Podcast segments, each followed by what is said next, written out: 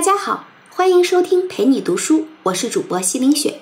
今天我们要读的这本书叫做《硅谷钢铁侠》，是著名电动汽车品牌特斯拉的创始人埃隆·马斯克的自传。埃隆·马斯克是创业领域的传奇人物，是硅谷精神的代表。在2016年全球五十大最具影响力人物排行榜中，埃隆·马斯克排行第十一位。你要知道，排在他前面的基本上都是像奥巴马。特朗普这样的国家领导人，一位同时在微软和苹果工作过的同事就说：“马斯克就像是乔布斯和比尔盖茨的合体，同时具备他们身上的优点，既具备乔布斯的魅力和品味，又具有比尔盖茨的眼光和技术，而且呢，比他们两个人合起来改变世界的动机都更为强烈。他的个人能力几乎能让绝大多数 CEO 都望尘莫及。据说他公司里的任何一个职位如果空缺了。”他都能上去补位，而且比原来那个人干的还要好。谷歌的创始人拉里·佩奇就说：“他死后才不会把钱捐给慈善机构呢，他会把钱全部都交给马斯克这样的人，因为他就是现实版的钢铁侠。只有这样的人才能真正改变世界。”还有更为夸张的是，网上还有大量的人在一本正经的讨论马斯克到底是不是外星人。那这位几乎被神化了的创业者。真的就像大家说的那么神吗？他到底是个什么样的人？有什么样的性格？我们从他身上又能学到点什么呢？从这本书我们可以略知一二。这本书的作者叫做阿什利·万斯，是美国的一位科技专栏记者。这本书是他在马斯克本人的授权下写成的。下面我们就从三个方面来说一说这本书的内容。第一部分，我们说说马斯克的个人经历。从他的经历中，我们可以揣摩出他的性格是怎么塑造的。第二部分，我们说说他的学习方式和方法。第三部分，我们来说一说他经常挂在嘴边的第一性原理是什么意思。先来看第一部分，马斯克有什么样的个人经历？一般的传记呢，都会先说主人公的童年，这本书也不例外。要说马斯克的童年生活，他和大多数的孩子一样，又不一样。不一样的地方呢，是说他和很多幸福的孩子不一样。他的童年很痛苦，从小父母离婚，他是跟着父亲一块生活的。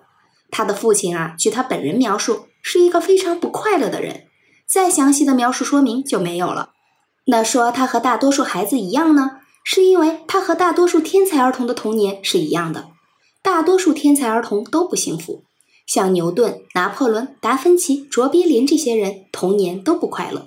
或多或少的都遭受过精神或者肉体的冷落和虐待。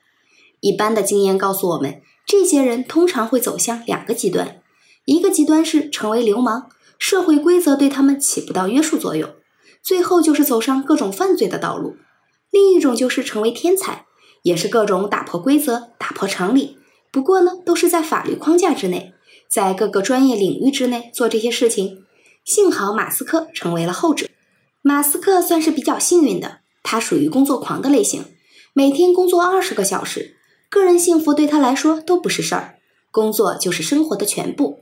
他从小就属于那种非常内向的类型，不善交际，不爱说话，别人跟他沟通，他总是慢半拍，一天到晚看起来总是在忧心忡忡的想事情，总是沉浸在自己的世界里，谁也搞不清他一天想的是什么。伴随这种状态而来的感觉就是孤独。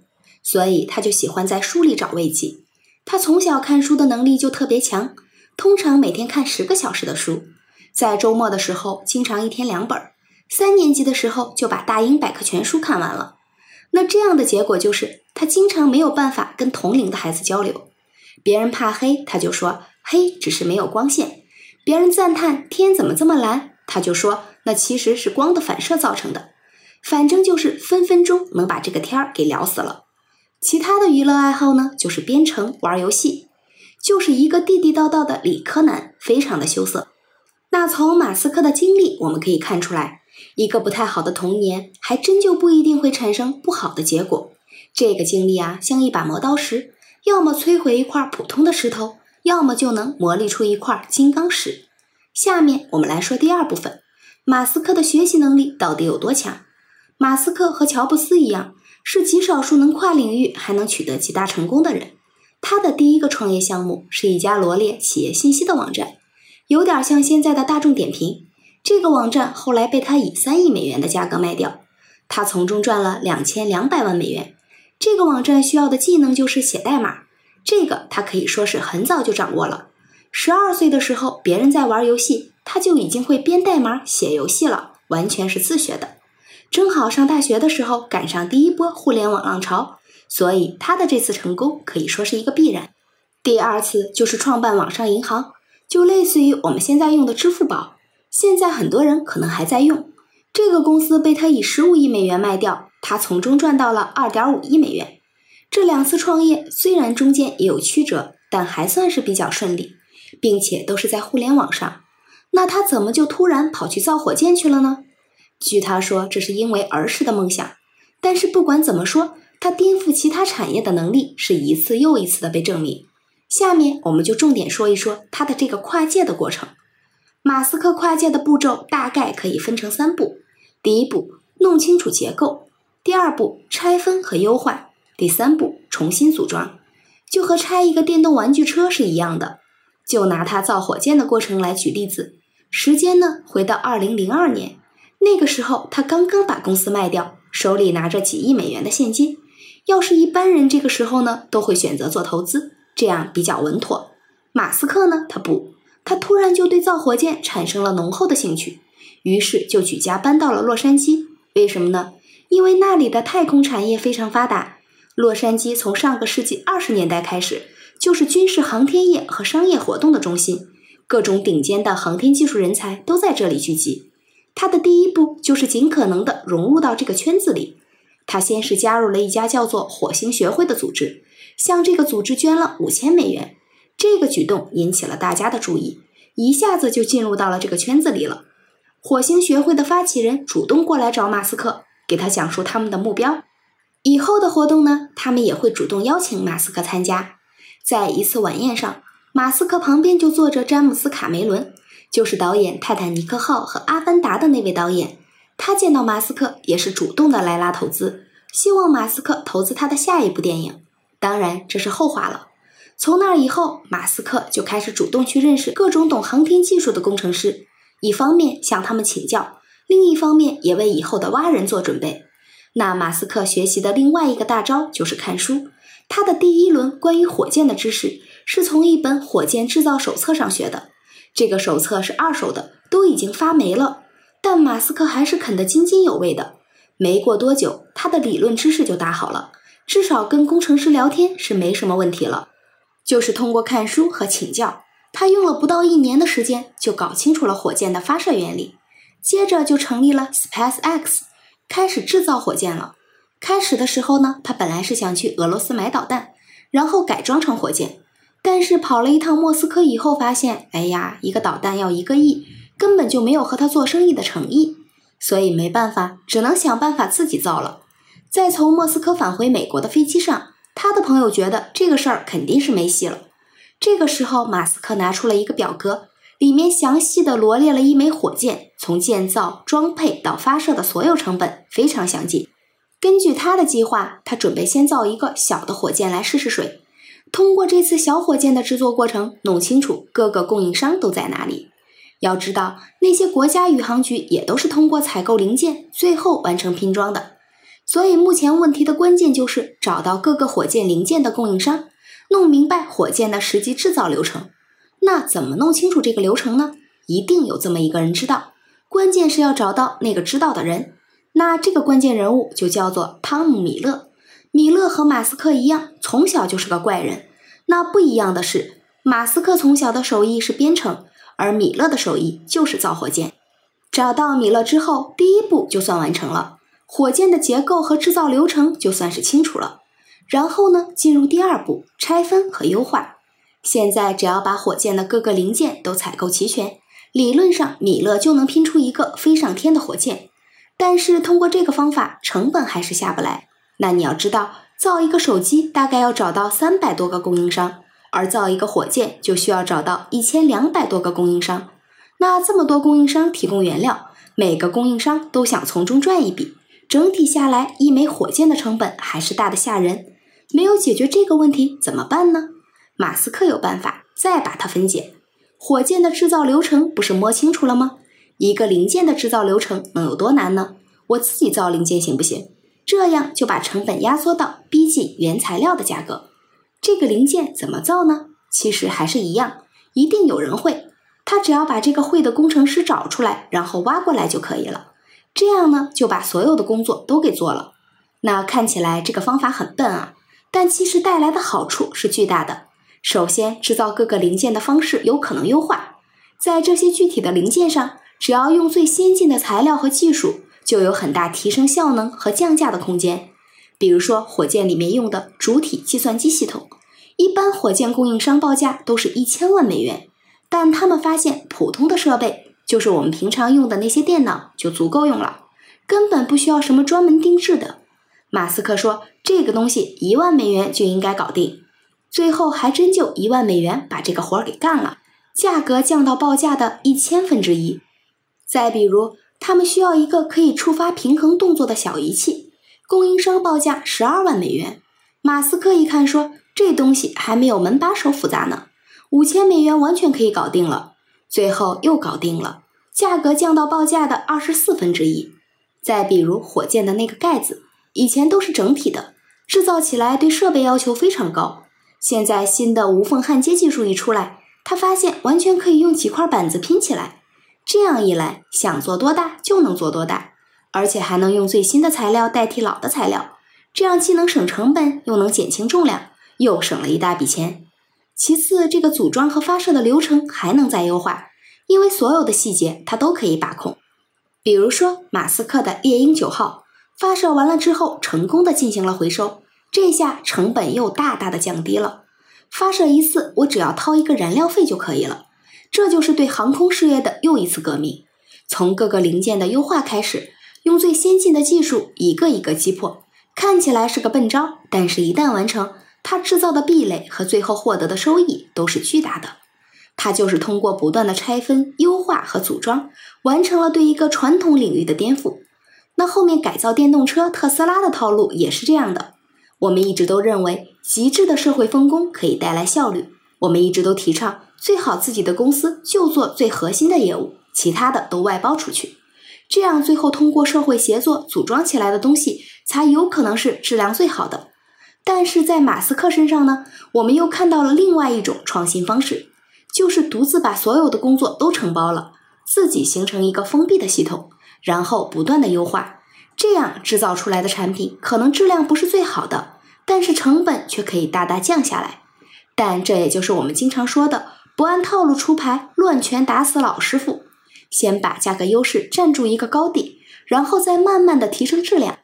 不过啊，能用这个方法的估计也就马斯克了，因为他几乎懂所有的生产环节。有人说，工厂里的任何一个工作如果出现了空缺。马斯克能立马上去补位，而且比别人做的还要好，这就是他每天工作二十个小时锻炼的能力。他具有对所有细节的把控能力。你看，既比普通人聪明，又比普通人勤奋，还有超强的自律和学习能力，怪不得大家都叫他外星人了。下面我们说说第三部分，马斯克经常说的第一性原理是什么意思？第一性原理最早是马斯克在接受采访的时候提出来的。他说，他经常思考问题都是从本质出发，而不是去和别人比较。如果你总是和别人比较的话，那么你只能产生细小的迭代发展。如果说一层一层的剥开事物的表象，看到里面的本质，然后再从本质一层一层往上推，最后也许就能产生颠覆性的创造力。当然，这也需要大量的脑力，是一种反直觉的思考方式。简单说，就是一切事物，你先看它的本质是什么。抓住这个本质，不要动，其他的随机应变。比如说，他制造火箭，我们前面说的，他在飞机上自己凭借看书写出来的火箭原料清单，就是第一性原理思考的结果。他把火箭所有的零件都列出来，然后分别找出成本，之后合计，就算出来火箭的成本。那我们知道，这个在现实中是不能这么算的，这里面省略掉了所有的信息成本，就好像一台报废的车。它的零件也是那些零件，但是它的价格和新车是完全不一样的。它是假设所有附加在物体上的信息都是不值钱的。他假设自己会造火箭，还能自己动手拼装。虽然说这只是一个假设，但是这个清单是一个底座。那他只要抓住这个清单的成本，一层一层往上推。比如说，有了这个清单以后，剩下的问题一个一个解决就好了。像怎么知道组装火箭的信息，他只需要找到像汤姆·米勒这样的人，会造火箭的工程师就行了。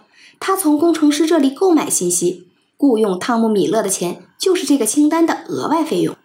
但是呢，这就比雇佣俄罗斯的导弹制造工厂帮他造导弹要便宜得多。同样的道理，各个零件的信息也是用这个方法购买来的。一层一层的往原来的清单上加成本，把所有不必要的全都切掉，最后的东西一定比原来的清单价格贵得多，但也一定比直接从外部购买成本要便宜得多。那这样一来，一个颠覆性的产品就出现了。再比如说，他做特斯拉电动车的瓶颈就是电池，市面上能够提供这样电池的厂商通常是日本的松下。好，那现在列个清单，把电池的原材料价格列出来。比如说，这些原材料直接从英国的材料市场买进是多少钱？把这些原材料的价格加起来，算是一个基础价格，然后一层一层往上推，这样做出来的电池就比松下电池价格便宜了百分之二十多。抓住事物的本质，然后从这个本质一层一层往上推，是第一性原理的关键。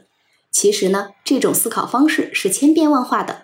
前面我们举的是商业之道上的例子，在做战略的时候。思考事物的本质，其实也能起到关键作用。比如马斯克为什么要做火箭呢？从长远来看，地球的资源迟早是要用完的，因为太阳也迟早是要枯竭的。那么这是 N 年以后才会发生的事情，但它是一个铁定事实。好，抓住这个事实往上推，我们人类只有成为一个跨星系生存的物种，才能保证我们的基因永远生存下去。以后地球待不了了。我可以去其他星球，虽然说要找到和地球一样生态系统的星球很难，但是找到有相似性的很容易。我们太阳系就有一个，就是火星。所以，如果咱们能在火星上安顿下来，那去其他的星球也就是顺理成章的事情了。马斯克就是通过不断的问自己一些根本性的问题来找方向，比如说，什么技术人类长久以来都没有实质性的革新？人类生存面临的最根本的威胁是什么？哪种生活方式是未来一定会实现的？把这些问题想清楚了，不管别人怎么说，他自己都会有坚定的信心。只要他按照第一性原理定一个目标，这个目标还是所有人都认可的，那所有的资源都会向他聚集。这个方法呢，用文学一点的说法就是：当一艘船没有方向的时候，所有的风都是逆风；一旦有了方向，你就能选择顺风了。这个就是第一性原理在做战略时候的运用。简单来说，就是凡事先想一想这个事情的本质，从本质出发，一点一点的往回推，不要和周围常见的事物做比较，不要被既定的思维框架给束缚，不要被过去的经验所绑架，不要被事物的表象所迷惑。就像在充满迷雾的海上航行，你只要死死地盯着远方隐隐约约的灯塔，只有这样，你才能不跑偏，少走弯路，在自己的领域做出颠覆性的创新。好，我们来总结一下，在这本埃隆·马斯克的自传里，我们分析了马斯克的童年经历，那段经历给了他后来工作的动力，还分析了他学习的方式和颠覆一个产业的三个步骤。他学习的方式呢，主要就是看书和请教，通过融入圈子，再慢慢了解一个全新的行业。他颠覆一个产业的步骤，通常是先了解架构，再拆解优化，最后进行全新的组装。我们还解释了他经常挂在嘴边的第一性原理，论证了透过事物看本质，凡事从本源出发，一层一层往上推的各种好处。总的来说，这个世界上有钱人很多，但不是每个有钱人都能把钱花的像他这么犀利，这么有价值。